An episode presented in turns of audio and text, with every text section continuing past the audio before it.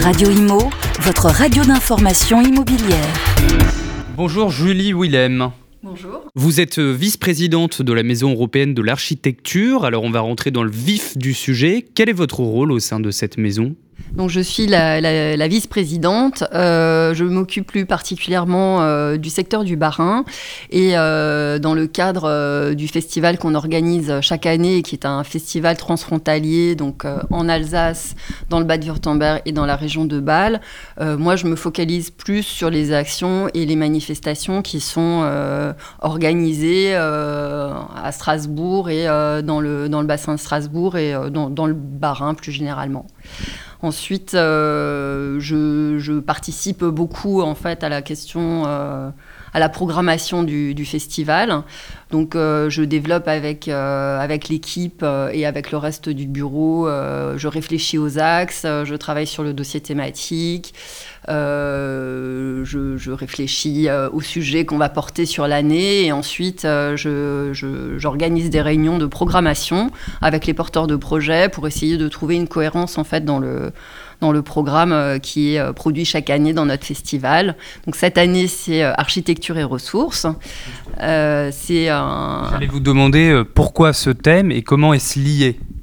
Donc euh, architecture et ressources, c'est un thème qui nous a paru euh, vraiment criant d'actualité parce qu'on s'est bien rendu compte cette année que euh, la, ressource devenait de plus en plus rare, de plus en plus difficile à, acquérir. Et pour la première fois, en fait, depuis des dizaines d'années, on a eu des problèmes d'approvisionnement sur nos chantiers.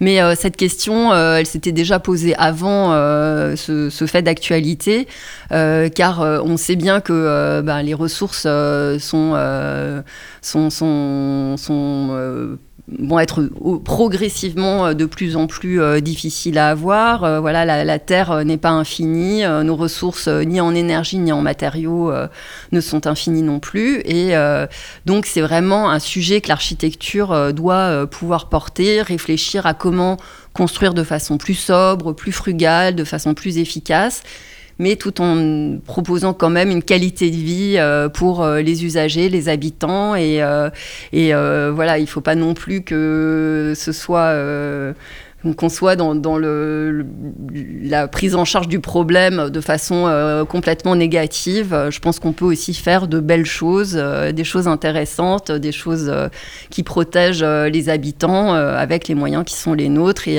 les moyens qu'offre l'architecture et l'urbanisme plus globalement. Et justement, en parlant d'urbanisme, qu'est-ce que l'habitat de l'avenir selon vous?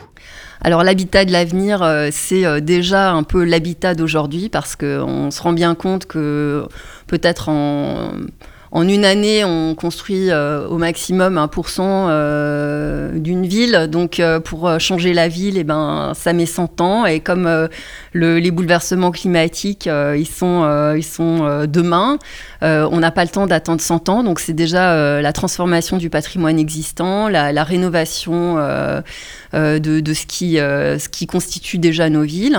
Et ensuite, c'est aussi réfléchir à la, à la, question du vivre ensemble et de la densité accepté parce que euh, voilà, de nombreux Français euh, rêvent d'habiter dans un pavillon euh, avec un jardin et malheureusement, ça sera peut-être plus possible, en tout cas plus possible pour tout le monde. Donc ça ne veut pas dire que les pavillons qui existent, on les abandonne, mais peut-être qu'on les transforme, qu'on les densifie un petit peu. Et puis c'est aussi essayer de construire sur voilà, des terrains qui sont déjà raccordés à la ville, euh, qui sont déjà euh, construits avec le déjà là, et, euh, et pas aller construire voilà, de but en blanc, au milieu de nulle part, des zones d'activité, des, du logement, loin, loin de, des activités, ce qui génère aussi tout un, tas de problèmes de, transport, de trafic et donc de consommation d'énergie, et qui fait aussi que ben, les gens qui ont le plus de difficultés d'être proches des villes euh, se retrouvent en plus avec la double peine euh, de devoir euh, avoir de grandes consommations d'énergie. Donc